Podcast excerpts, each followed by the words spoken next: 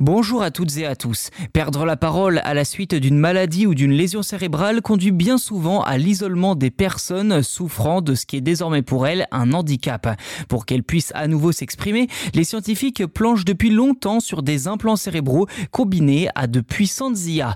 C'est dans ce contexte que deux études récentes ont permis de redonner la voix à deux femmes. L'une paralysée à la suite d'un accident vasculaire cérébral et l'autre atteinte d'une maladie neurodégénérative progressive.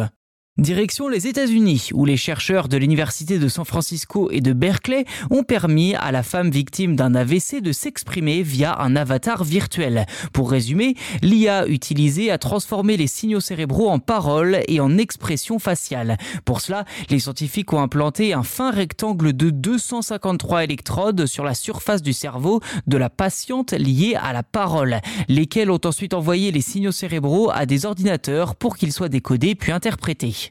Mais avant de parvenir à un résultat satisfaisant et compréhensible, les scientifiques et la patiente victime d'un AVC ont entraîné l'IA durant de longues semaines en répétant différentes phrases avec une base de 1024 mots. Dans un second temps, il a également fallu concevoir un système de synthèse vocale constitué à partir de vieux enregistrements audio de la voix de la patiente.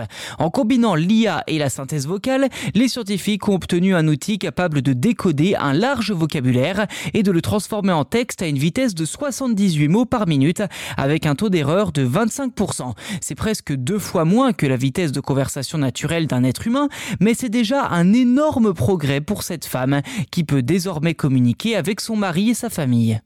La seconde patiente, atteinte d'une maladie neurodégénérative progressive, a quant à elle été prise en charge par le laboratoire de Stamford Medicine. Les chercheurs qui y travaillent sont ainsi parvenus à retranscrire son activité cérébrale sous forme de texte.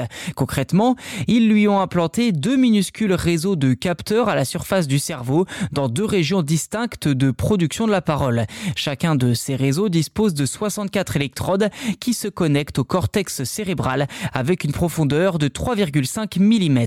Là encore, l'IA a été entraînée afin de distinguer les nuances de l'activité cérébrale. À l'issue de 25 séances durant lesquelles ont été répétées entre 260 et 480 phrases, le système a été capable de reconstituer les mots associés à ces phénomènes avec un taux d'erreur limité à 9% sur une cinquantaine de mots, mais qui augmente à 24% pour 125 000 mots, pour une vitesse de conversation de 62 mots par minute.